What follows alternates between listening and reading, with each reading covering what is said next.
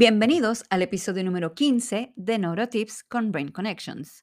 Soy la doctora Suzette Mirabal y hoy estaremos hablando de los cuatro pilares del aprendizaje según Stanislav Dehaene. En su libro Cómo aprendemos o How We Learn, Dehaene explora investigaciones acerca del aprendizaje y sus fundamentos biológicos.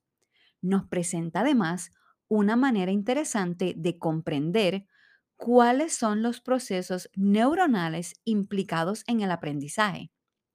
¿Por qué la infancia y la adolescencia son tan sensibles? Nos presenta cómo podemos seguir aprendiendo a lo largo de la vida. ¿Cuál es el rol de la memoria y de la atención? ¿Qué papel cumple la nutrición, el sueño o la actividad física en el desarrollo? ¿Qué función tiene el error? Además nos presenta los cuatro pilares del aprendizaje y plantea recomendaciones para implementar los mismos en la familia y en la escuela. Saca tu lápiz y papel, yo estoy lista y tú. Vamos a comenzar.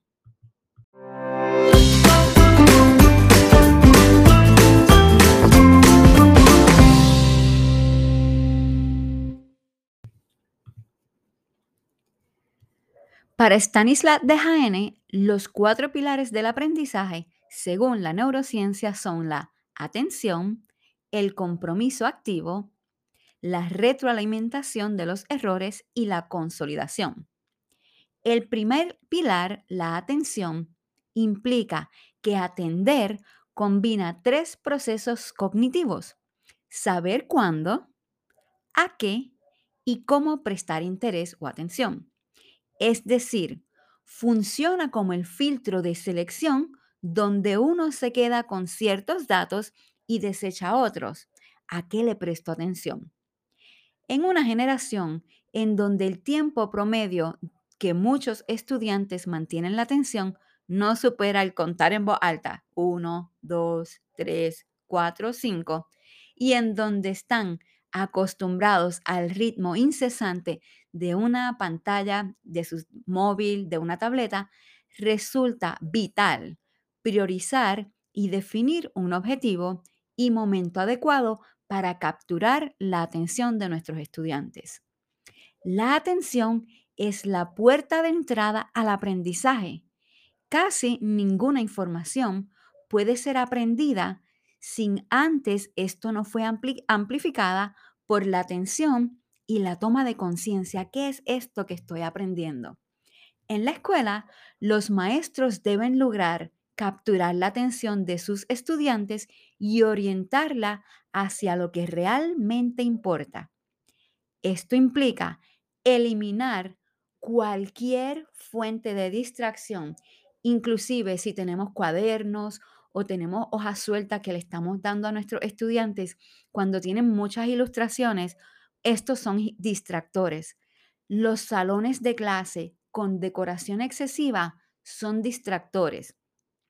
Las letras o los dígitos que son deformados o que tienen mucha decoración o con personajes no hacen otra cosa que distraer al niño de su tarea principal, que es prestar atención para poder concentrarse.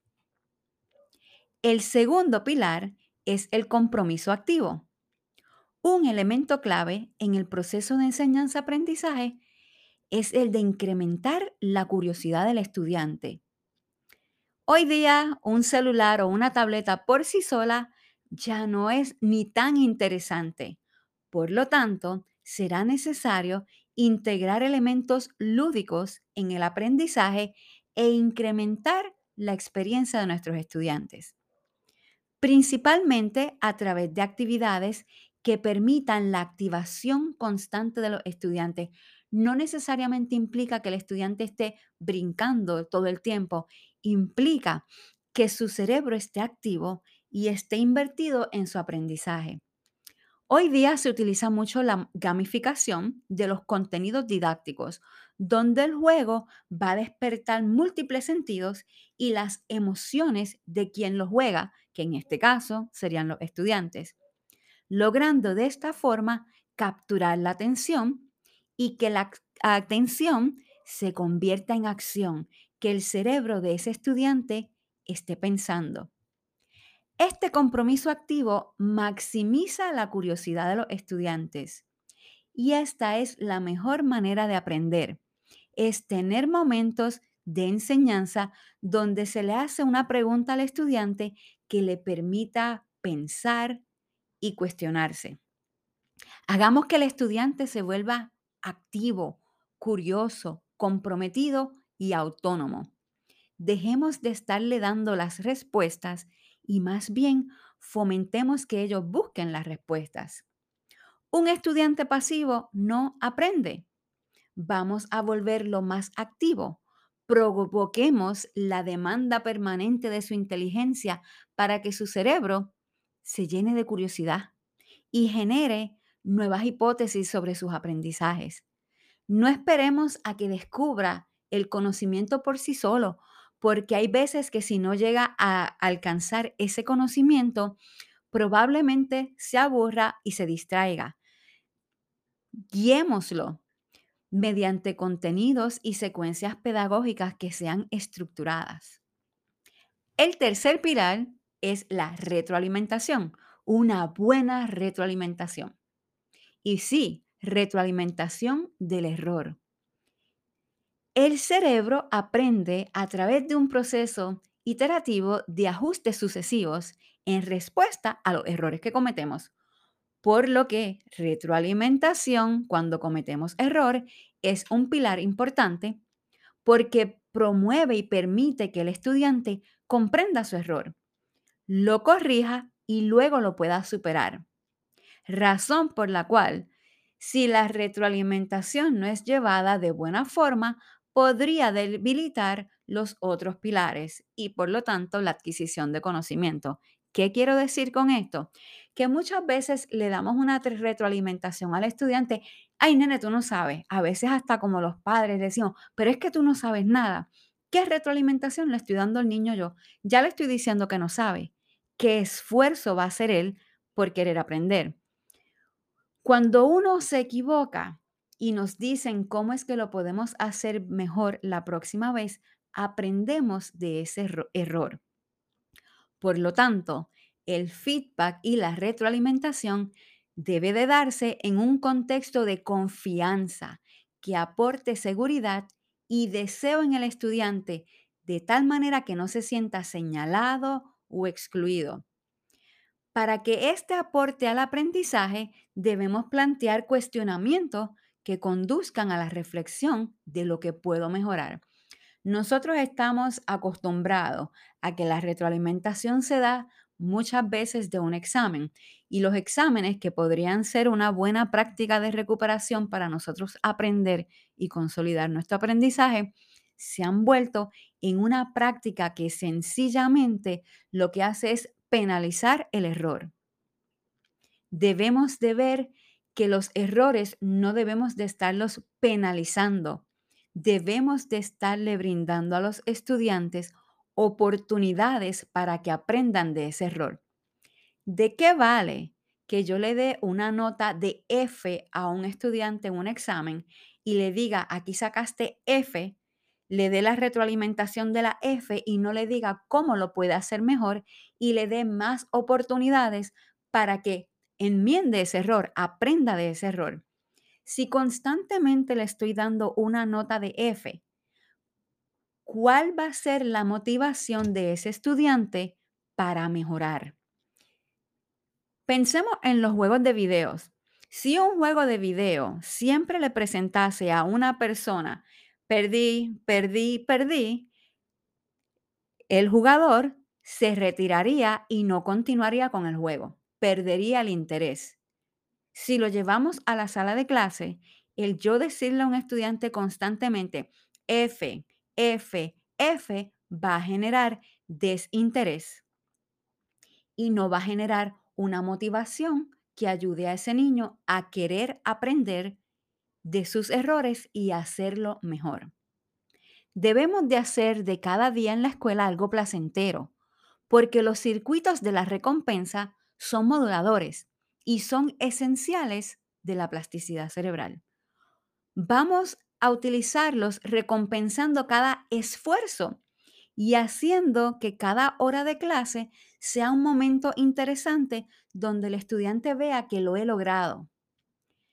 Ningún estudiante es insensible a las recompensas materiales, y eso lo reconocemos, pero su cerebro social responde de la misma manera cuando le ofrecemos una sonrisa o un mensaje de aliento porque lo ha logrado. El sentimiento debe de ser valorado y también la conciencia de que se está progresando. Debemos de aportar a ese sistema de recompensa del estudiante que se está esforzando por alcanzar el objetivo. También debemos de erradicar la ansiedad y el estrés que bloquean el aprendizaje. Y esto, bien especial en la temida clase de muchos, las matemáticas. Como educadores y padres debemos aceptar y corregir los errores. Para actualizar los modelos mentales, nuestras redes cerebrales deben intercambiar los mensajes de error. Así que cuando nos equivocamos, recibimos retroalimentación, nuestras redes neuronales van cambiando. Y el error entonces es una condición que promueve el aprendizaje. No debemos de sancionarlo, pero sí debemos de corregirlo. Y hay un tiempo en que debemos de corregir diferentes errores. Hay errores que se deben de corregir rápidamente. Hay otros errores que podemos esperar un poco para que ese cerebro vaya consolidando y luego se dé cuenta de lo que ha ocurrido. Pero cuando le damos al niño una devolución detallada y sin presión sobre los errores que ha cometido, así va a aprender. De acuerdo con un informe del Education Endowment Foundation, la calidad de la retroalimentación que le damos a nuestros estudiantes hacen que el aprendizaje sea mejor y promueva el progreso escolar. El cuarto pilar del aprendizaje es la consolidación. Resulta necesario crear hábitos en el que los estudiantes afinen día a día su aprendizaje. Una de estas costumbres puede ser la de recodificar lo que aprendimos, es decir, volver a repasar, a formular el conocimiento que adquirimos días antes, semanas antes y meses antes. Esto va a ayudar al estudiante a generar su propio registro y apropiarse de lo que ha aprendido. De igual manera, las habilidades y la información recibida deben consolidarse del conocimiento. Aprender algo, el cerebro lo hace mediante la repetición y lo hace utilizando varias vías hasta convertirlo en algo que es automático. Esto lo que quiere decir es que el esfuerzo va a disminuir mientras lo que nosotros estamos aprendiendo se convierta en una rutina lo que va a permitir es que sigamos adquiriendo conocimiento. Así es como lo que aprendemos se transforma en algo inconsciente y duradero. El aprendizaje se beneficia muchísimo cuando sucede en intervalos. Es decir, en lugar de dar una clase donde quiero meter mucho contenido en una sola sesión, dividirlo en segmentos distribuyendo así el aprendizaje en diferentes días va a ayudar a la consolidación de ese aprendizaje. Si repasamos una y otra vez, no de manera repetitiva o automática, sino repasar en diversos días de diferentes formas va a ayudar a que aprendamos. ¿Por qué? Aprender de una sola vez un tema no es suficiente. También es necesario consolidar los contenidos del aprendizaje con el objetivo de que se vuelvan automáticos, inconscientes y reflexivos. Solo si la automatización libera la corteza prefrontal de nuestro cerebro es que de este modo va a quedar disponible para nuevas actividades. Es decir, que la estrategia más eficaz para nuestro aprendizaje sería en segmentar el aprendizaje en un poquito todos los días. Por eso los padres cuando van a repasar con sus hijos para exámenes, no debemos de repasarlo todo de cantazo el mismo día. Podemos segmentarlo y distribuirlo en sesiones de estudio porque mientras practicamos vamos a ver cómo la información se va consolidando en nuestro, en nuestro cerebro. Así que ese, ese aprendizaje se va a tornar más fluido. El proceso de consolidación también incluye, escuchen bien, los ciclos de sueño. Todas las noches, nuestro cerebro consolida lo aprendido durante el día. El sueño, a veces ustedes pueden pensar que es un periodo de inactividad. Sin embargo, no lo es. Tampoco es solamente el, periodo donde nuestro cerebro se limpia de desechos de las que las neuronas acumularon durante nuestro tiempo de vigilia. Al contrario, mientras nosotros dormimos, el cerebro repasa lo que ha ocurrido durante el día. Y poco a poco va graduando esta información a nuestra memoria de largo plazo. Por eso debemos dejar a los niños dormir, porque el sueño es un ingrediente esencial en nuestro algoritmo de aprendizaje. Cada periodo de sueño, incluida una siesta, aporta un beneficio suplementario. Así que debemos asegurarnos que los niños duerman mucho y con profundidad. Debemos develar nuestra calidad de sueño, que se duerman las horas necesarias, evitar el uso de las pantallas junto antes de dormir. Inclusive se dice que repasar una lección o volver a leer un problema justo antes de nosotros irnos a dormir podría ser una estrategia útil en la consolidación de nuestro aprendizaje. Antes a nosotros nos decían, eh, pon el repaso debajo de la almohada a ver si te lo aprende. Bueno, no tanto así que aprendamos, ¿verdad?, con el repaso debajo de la almohada, pero si repasamos justo antes de dormir, esa información se va a repasar mucho más fácil que la información que aprendimos o vimos a las 8 de la mañana. No olvidemos también que la cronobiología indica que durante la adolescencia los ciclos de sueño cambian. Así que debemos de promover que nuestros adolescentes duerman más. Hay escuelas a nivel mundial que están retrasando el periodo de comienzo de clases de los adolescentes media hora hasta una hora. Y esto lo que se ha visto es que ha aumentado, eh, ha mejorado el aprendizaje, ha mejorado el comportamiento y, en fin, los adolescentes entonces han logrado dormir mejor y consolidar más su aprendizaje.